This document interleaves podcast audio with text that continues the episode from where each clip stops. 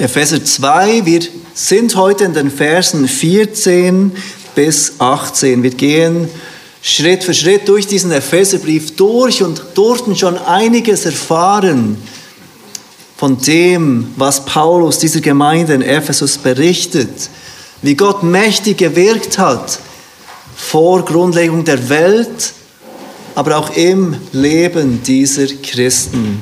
Und wir lesen gemeinsam die Verse 14 bis 18 aus dem Epheserbrief Kapitel 2. Hier die Worte des Apostels Paulus, inspiriert durch den Heiligen Geist. Epheser 2 ab Vers 14. Denn er ist unser Friede, der aus beiden eins gemacht und die Scheidewand des Zaunes abgebrochen hat, indem er in seinem Fleisch die Feindschaft des Gesetzes, der Gebote in Satzungen hinwegtat, um die zwei in sich selbst zu einem neuen Menschen zu schaffen und Frieden zu stiften und um die beiden in einem Leib mit Gott zu versöhnen durch das Kreuz, nachdem er durch dasselbe die Feindschaft getötet hatte. Und er kam und verkündigte Frieden euch, den Fernen und den Nahen. Denn durch ihn haben wir beide den Zutritt zu dem Vater in einem Geist. Wir haben letztes Mal die Verse 11 bis 13 gemeinsam betrachtet und wir haben gesehen, wie Paulus uns dort aufruft, zu gedenken, uns zu erinnern, dass wir einst Menschen waren, die Gott fern waren. Er ruft uns auf, dort daran zu denken, wie unser Leben aussah, wie unsere Situation war, bevor wir Jesus kannten, bevor Gott uns durch ihn gerettet hat. Und er zählt in den, im Vers 12 fünf Dinge aus, äh, auf, die für uns wahr waren, bevor wir an den Glauben an Jesus kamen. Und er sagt dort, er erinnert uns dort, dass wir ohne Christus waren, dass wir ausgeschlossen waren von der Bürgerschaft Israels, vom Volk Gottes, dass wir fremd waren den Bündnissen der Verheißung, dass wir ohne Hoffnung in der Welt waren und dass wir ohne Gott in der Welt waren. Er ruft uns auf, daran zu denken, wie unser Leben aussah, bevor Gottes Gnade in unser Leben kam. Und dann sagt er doch jetzt, durch das Blut von Jesus Christus wurden wir, die Gott einmal fern waren, nahe gebracht. Wir sind nicht mehr fern, wir sind Gott nahegebracht durch das, was Jesus am Kreuz getan hatte. Wir sind nicht mehr ohne Christus. Christus ist in unserem Leben. Wir gehören zu Gottes Volk des neuen Bundes. Unser Bürgerrecht ist mit Gott im Himmel. In Jesus sind alle Verheißungen Gottes Ja und Amen. Wir sind voller Hoffnung und wir sind jetzt immer noch in dieser Welt, aber mit Gott in dieser Welt.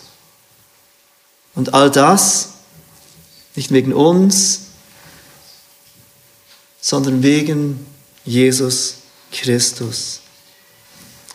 Paulus hat uns in den Versen 11 bis 13 aufgerufen, uns an das alte Leben ohne Gott zu erinnern damit wir jetzt das Leben mit Gott umso mehr schätzen. Damit wir umso dankbarer sind und erkennen, was wir durch Gottes Gnade haben. Wir haben wirklich jeden Grund, dankbar zu sein. Doch diese Rettung, die Paulus beschrieben hat, ist nicht nur für dich und für mich persönlich. Bei dieser Rettung, bei diesem Rettungshandeln Gottes geht es nicht nur um dich und um mich allein persönlich. Auch wenn uns natürlich diese Rettung persönlich betrifft, auch wenn jeder von uns sich persönlich entscheiden muss, sein Vertrauen auf Jesus zu setzen. Die Rettung ist persönlich, sie betrifft dich persönlich, aber es geht noch um mehr bei dieser Rettung. Dieser Wund, diese wunderbare Rettung, die Gott uns in seiner Gnade zuteil werden lässt, betrifft uns gemeinsam. Diese große Rettung verbindet sündige Menschen nicht nur mit Gott, sondern auch mit anderen sündigen Menschen. Und um genau das geht es in diesen Versen 14 bis 18 heute Morgen. Gottes Rettungshandeln betrifft uns gemeinsam. Und wenn wir diese Verse 14 bis 18 aufmerksam anschauen und uns fragen, und das ist immer eine gute Idee, welche Ideen wiederholt Paulus in diesen Versen, dann fällt uns auf, dass es vor allem zwei Dinge sind. Zwei Ideen, die er mehrmals wiederholt in diesen Versen 14 bis 18. Und das erste, in jedem einzelnen Vers kommt die Idee vor von zwei, die eins gemacht werden.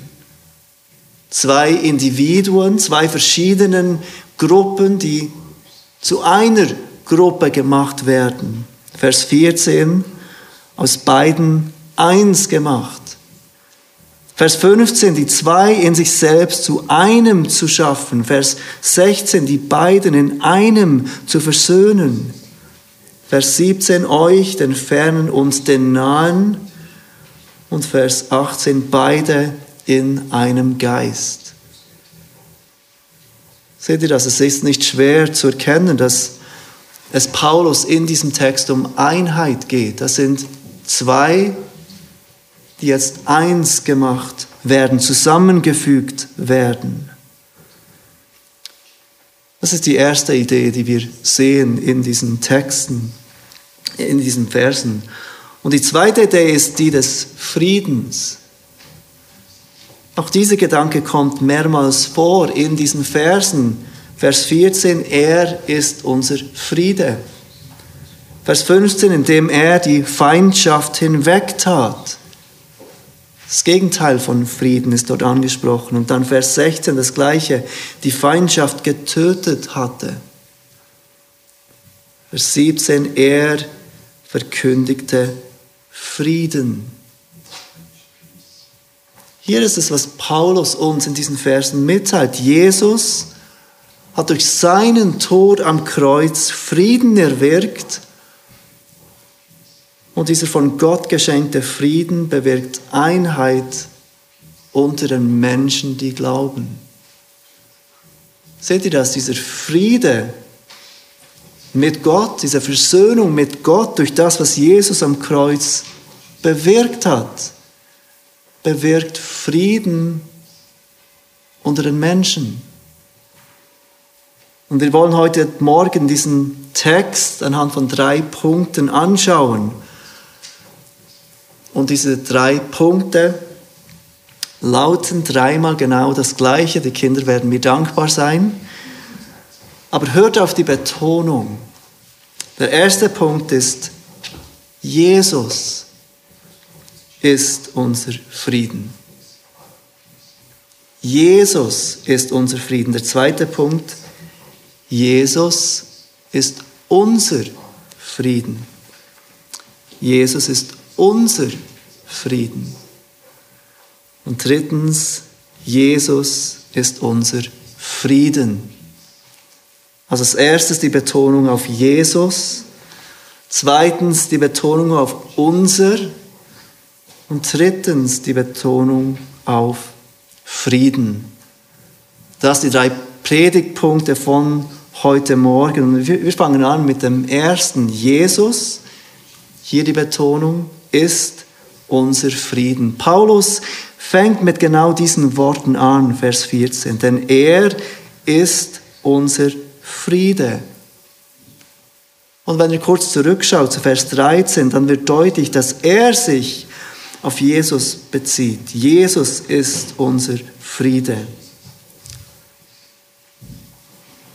Dies anerkennt als erstes, dass wir ohne Jesus Unfrieden haben. Setzt voraus, dass wenn Jesus unser Friede ist, dass wir ohne Jesus nicht Frieden haben, Unfrieden haben. Ich glaube, wir wissen alle nur zu gut, was Paulus hier anspricht. Ohne Jesus empfinden wir alle tief in unseren Herzen diesen Unfrieden. Wir wissen, dass etwas mit uns nicht stimmt. Wir wissen, dass dies nicht alles sein kann. Wir suchen nach mehr. Wir versuchen uns zu entschuldigen, indem wir Schuldige finden in unserer Vergangenheit oder unserem Umfeld. Wir suchen nach Bestätigung, die uns sagt, wir sind okay. Wir suchen nach Dingen, die uns Frieden geben. Unterhaltung, Traditionen, Zeremonien. Doch dieser Jagd nach Frieden, nach innerem, wirklichem Frieden bleibt fruchtlos, bis wir zu Jesus kommen. Bei Jesus werden wir konfrontiert mit der unangenehmen Wahrheit, dass der Grund für unser Unfrieden nicht in den Menschen um uns herum liegt oder in den Umständen, in denen wir sind, sondern in unseren Herzen. Bei Jesus werden wir konfrontiert mit der Wahrheit, dass wir mit unserem Schöpfer versöhnt werden müssen. Und dies können wir nur, indem wir unsere Schuld anerkennen, Gott um Vergebung bitten und darauf vertrauen, dass er uns annimmt. Nicht, weil wir unser Leben verbessern, nicht, weil wir uns bemühen, sondern weil Jesus Christus sein Leben gegeben hat für unsere Schuld. In Johannes 14, Vers 27 spricht Jesus zu seinen Jüngern und er sagt dort, Frieden hinterlasse ich euch. Meinen Frieden gebe ich euch. Nicht wie die Welt gibt, gebe ich euch, euer Herz erschrecke nicht und verzage nicht. Jesus gibt seinen Jüngern seinen Frieden all denen, die ihm im Vertrauen nachfolgen. Jesus ist unser Frieden. Und er gibt diesen Frieden jedem, der auf ihn vertraut. Wo suchst du deinen Frieden? Es ist nicht selbstverständlich auch für uns Christen, dass wir unseren Frieden immer bei Jesus suchen. Auch wir können erneut von diesem Unfrieden in uns gefangen werden und vergessen, dass unser wahre Friede wirklich allein durch Jesus kommt. Und wir können diesen Frieden suchen in den Dingen dieser Welt, im Verändern der Umstände, in was auch immer. Doch wir müssen uns heute Morgen daran erinnern, dass auch unser Friede allein durch Jesus kommt. Jesus ist unser Friede. Der Friede, von dem Paulus hier spricht, in Epheser 2, ist jedoch nicht nur der Friede mit Gott. Wir werden das gleich sehen, wenn wir weitergehen. Er spricht hier von diesem Frieden unter Menschen. Konkret, er spricht von Frieden zwischen Juden und Heiden.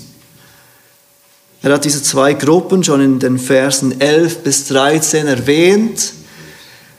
Juden auf der einen Seite, Heiden auf der anderen Seite, die Beschnittenen und die Unbeschnittenen, diese zwei Gruppen, die sich feindselig gegenüber waren. Und wir sehen, dass es primär um diesen Frieden geht unter Menschen, wenn wir weiterlesen, was Paulus sagt in Epheser 2. Wenn wir weiterlesen, was das, was Jesus gemacht hat, auch bewirkt.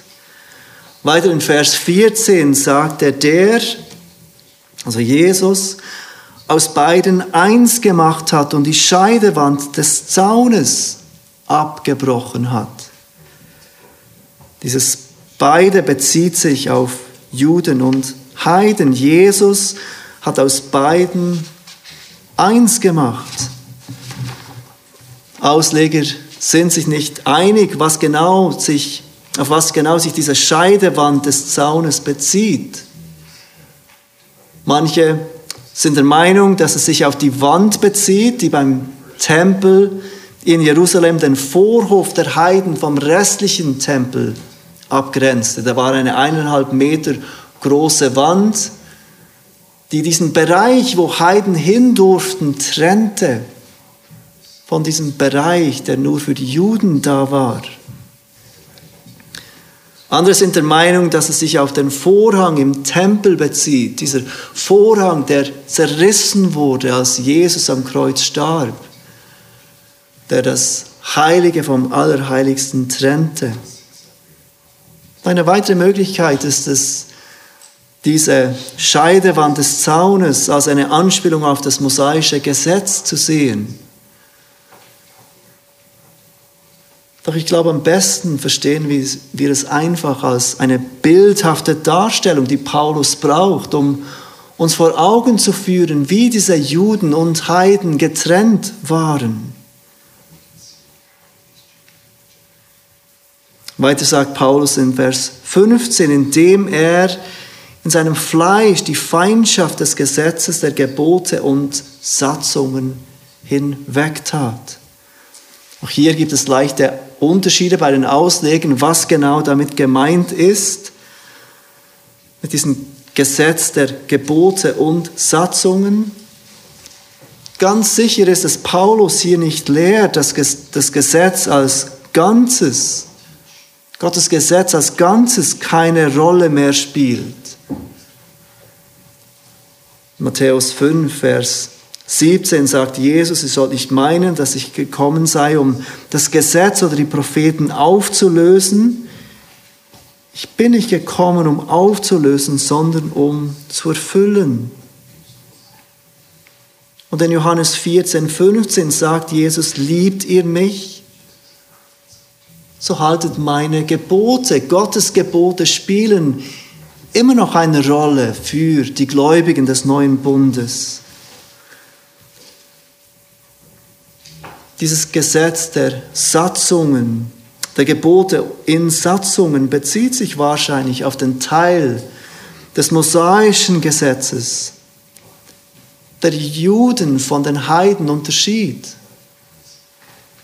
wie beispielsweise die Beschneidung, die Speisegebote und so weiter. All diese Dinge, die dafür da waren, um Israel abzusondern, äußerlich von den Nationen um sie herum. Durch seinen Tod am Kreuz beseitigte Jesus jede Feindschaft zwischen Juden und Heiden. Vers 16 fügt Paulus hinzu, nachdem er durch dasselbe, also das Kreuz, die Feindschaft getötet hatte Tod von Jesus führt nicht nur dazu, dass Sünder mit Gott versöhnt werden. Es führt auch dazu, dass Sünder miteinander versöhnt werden, dass diese Feindschaft zwischen einzelnen Menschen, diese Feindschaft zwischen diesen beiden Gruppen aufgehoben, Paulus sagt, getötet wird. Und dieser Friede kommt durch Jesus. Und so der erste Punkt. Jesus ist unser Friede. Diese Versöhnung, die Paulus anspricht zwischen diesen beiden Gruppen, bringt uns zu diesem zweiten Punkt. Jesus ist unser Friede mit der Betonung auf unser. Nicht mein Friede allein, nicht dein Friede allein, sondern unser Friede zusammen.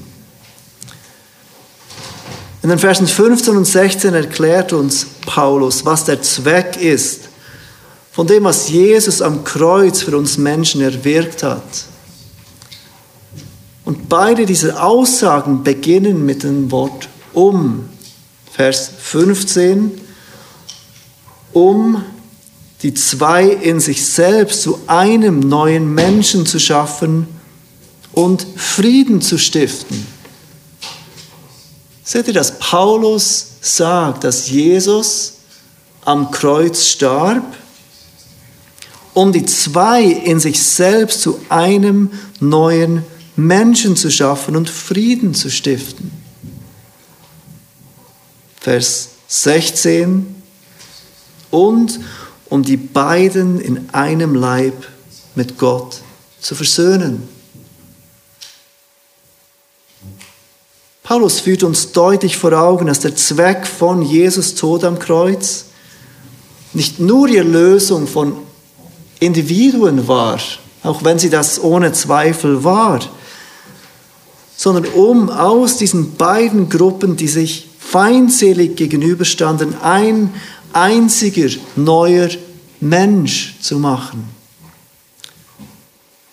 Und dieser neue Mensch ist natürlich nicht wörtlich ein Mensch, sondern eine neue Menschheit. Nicht Jude, nicht Heiden, sondern Christen. Alle, die Jesus Christus nachfolgen, Juden oder Heiden, beide zusammen. Und dieser neue Mensch, bestehend aus Juden und Heiden, ist gemeinsam in einem Leib mit Gott versöhnt. Sie beten Gott nicht getrennt an, sie folgen Jesus nicht getrennt. Sie sind beide versöhnt, folgen beide Jesus zusammen nach. Ich glaube, für uns heute ist das Gewicht dieser Aussage kaum nachvollziehbar. Wir erleben heute diese Trennung zwischen Juden und Heiden nicht mehr so wie im ersten Jahrhundert. Und wir können uns kaum vorstellen, wie diese Trennung aussah. Ich möchte euch kurz vorlesen, was ein Bibelausleger zu dieser Trennung von Juden und Heiden sagte, wie er diese Trennung beschrieb. Und ich zitiere hier, die Juden hatten eine ungeheure Verachtung für die Heiden. Die Heiden sagten, die Juden wurden von Gott geschaffen, um Brennstoff für das Feuer der Hölle zu sein. Gott, so sagten sie, liebt von allen Völkern, die er geschaffen hat, nur Israel. Er war nicht, es war nicht einmal erlaubt, einer heidnischen Mutter in ihrer größten Not zu helfen denn das hieße nur, einen weiteren Heiden in die Welt zu setzen. Bis Christus kam, waren die Heiden für die Juden ein Gegenstand der Verachtung. Die Trennung zwischen ihnen war absolut. Wenn ein jüdischer Junge ein nicht-jüdisches Mädchen heiratete oder wenn ein jüdisches Mädchen einen nicht-jüdischen Jungen heiratete, wurde die Beerdigung des jüdischen Jungen oder des jüdischen Mädchens geführt. Ein solcher Kontakt mit einer Nichtjüdin oder einem Nichtjuden war gleichbedeutend mit dem Tod. Diese Feindschaft zwischen Juden und Heiden war enorm. Ein verbreitetes jüdisches Gebet fing an mit den Worten, danke Gott, dass ich nicht ein Heide bin. Und solche Hinweise auf diese ablehnende Art zwischen Juden und Heiden sehen wir auch im Neuen Testament. Ich glaube, viele von euch sind bekannt mit der Geschichte von Jesus und der Frau aus Samaria, die Jesus beim Brunnen trifft. Jesus bittet sie, ihm Wasser zu schöpfen und die Frau antwortet ihm in Johannes 4, Vers 9, wie bittest du als ein Jude von mir etwas zu trinken, da ich doch eine samaritische Frau bin. Denn die Juden haben keinen Umgang mit den Samaritern. Die Samariter waren ein Mischvolk aus Heiden und Juden. Und Juden würden sogar einen Umweg in Kauf nehmen, nur damit sie nicht durch dieses Gebiet Samaria, wo eben diese Samariter waren, reisen mussten. Viele von euch kennen auch die Geschichte von Petrus und Cornelius in Apostelgeschichte 10. Petrus erhält dort diese Vision von Gott, in der ein Gefäß vom Himmel herabkommt. Er sieht darin verschiedene Tiere, die unrein sind für einen Juden zu essen. Und er hört diese Stimme, die zu ihm spricht. Er soll diese Tiere schlachten und essen. Und Petrus sagt als guter Jude, dass er dies nicht tun kann, dass er diese unreinen Tiere nicht essen kann, weil er noch nie etwas Unreines gegessen hat. Und eine Stimme sagt ihm, Apostelgeschichte 10, Vers 15, was Gott gereinigt hat, das haltet du nicht für gemein. Und wir lesen, dass dies dreimal geschah. Dieses Gefäß kam wieder runter, er sah wieder diese Tiere. Und er antwortete wieder, nein, ich kann das nicht essen. Und die Stimme sagte wieder, schlachte und iss. Was Gott rein erklärt, achte du nicht als unrein. Paulus war sich nicht sicher, was diese Vision und diese Stimme, die er hörte, bedeuten soll, was er damit machen soll. Und wir lesen dann, wie Leute von Cornelius, einem Juden, äh, einem Heiden, Entschuldigung, an die, seiner Tür stehen und Petrus bitten, mit ihm zu kommen, zu Cornelius zu kommen, in das Haus dieses Nichtjuden, dieses Heidens zu kommen. Und Petrus erkennt schlussendlich, dass Gott ihm genau dies mitteilen wollte. Geh zu diesem Heiden.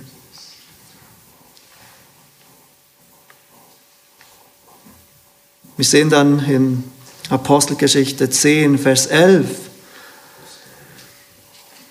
Entschuldigung, in, in Vers 28, dass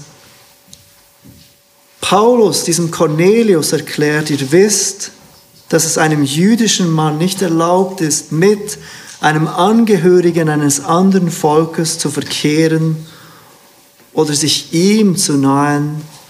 Doch mir hat Gott gesagt, dass ich keinen Menschen gemein oder unrein nennen soll. Diese Trennung von Juden und Heiden war so groß, dass ein guter Jude wie Petrus nicht einmal zu einem Heiden gehen würde, der gottesfürchtig ist, der mehr über seinen Glauben erfahren möchte. Es war gemäß dem jüdischen Gesetz, nicht gemäß dem alttestamentlichen Gesetz. Petrus nicht erlaubt, einem Juden nicht erlaubt, zu diesem Heiden zu gehen. Jesus hat durch das Kreuz die Feindschaft zwischen diesen beiden Gruppen, Juden und Heiden, hinweggetan und Frieden gestiftet. Nun, was hat dieser Text heute mit uns zu tun? Ich glaube, die meisten von uns ringen nicht mit der Frage, ob wir in das Haus eines Menschen gehen dürfen einer anderen Religion, einer anderen Herkunft oder was auch immer. Wir ringen nicht mehr mit dieser Frage oder erleben nicht mehr diese Trennung zwischen Juden und Heiden. Doch diese Wahrheit hat auch für uns heute Morgen große Relevanz. Wer ist der Unreine in deinem Leben? Auf wen oder welche Menschengruppe schaust du gerne hinab? Wen meidest du gerne?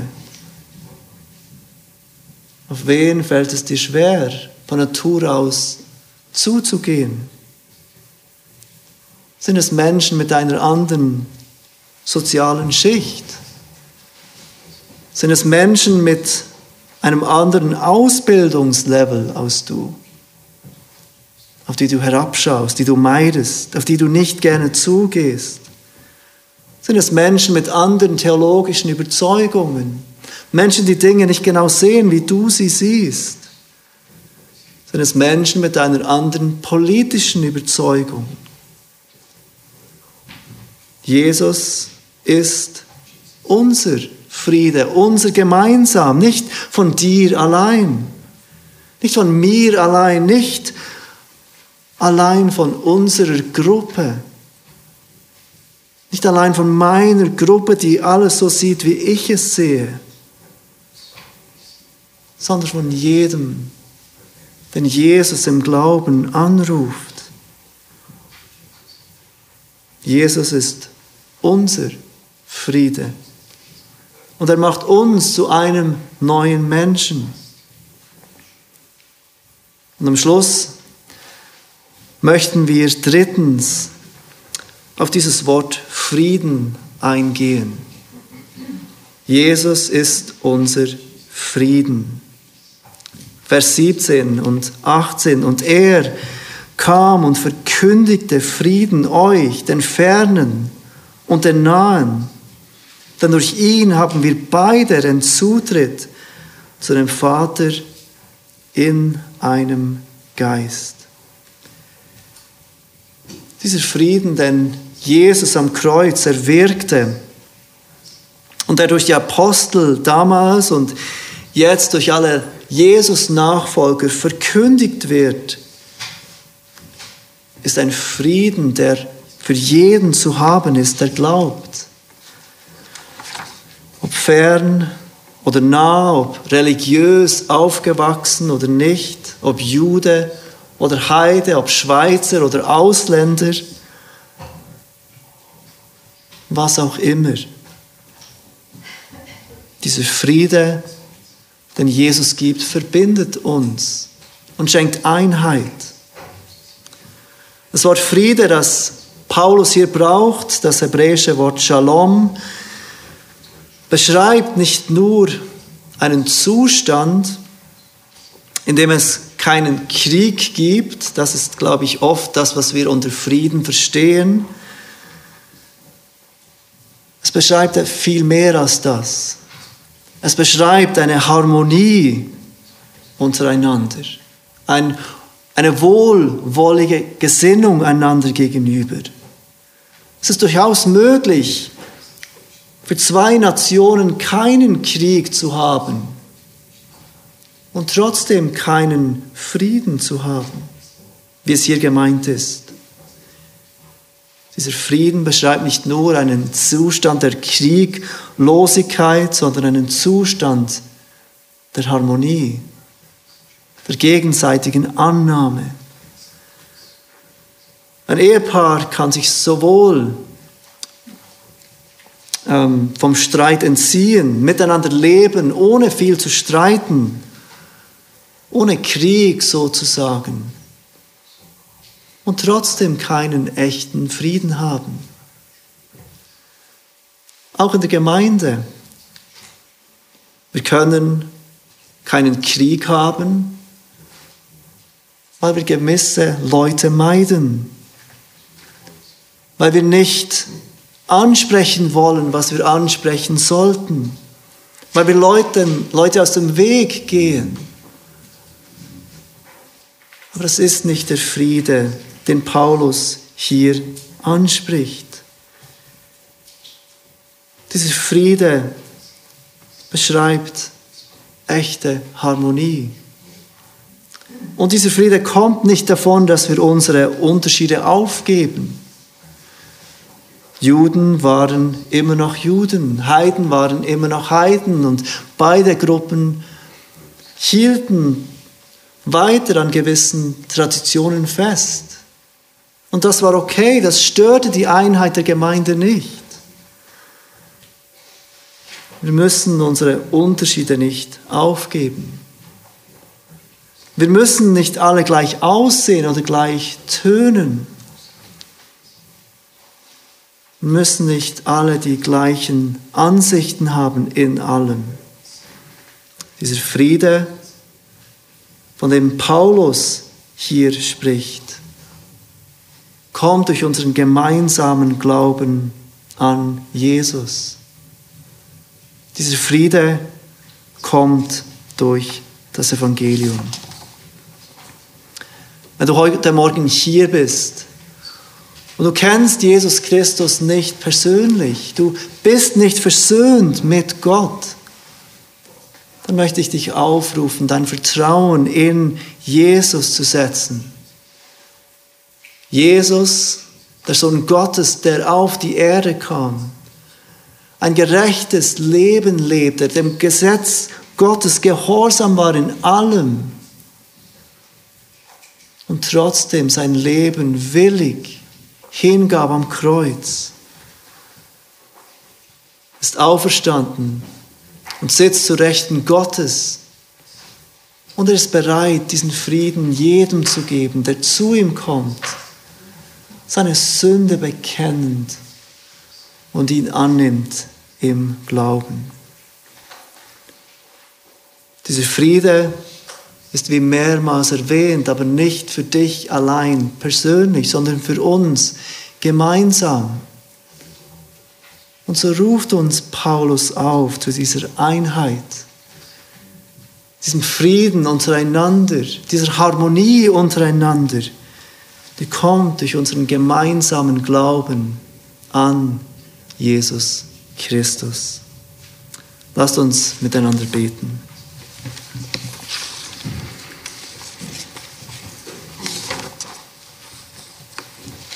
Vater, wir danken dir, dass wir mit dir versöhnt sein dürfen durch Jesus, dass er unser Frieden ist. Und wir danken dir, dass du uns nicht nur mit dir versöhnst, sondern dass du Menschen von allen Gruppen, von allen Nationen, von allen Stämmen miteinander versöhnst durch diese Botschaft des Friedens, die für jeden gilt von nah und fern, der Jesus im Glauben anruft. Amen.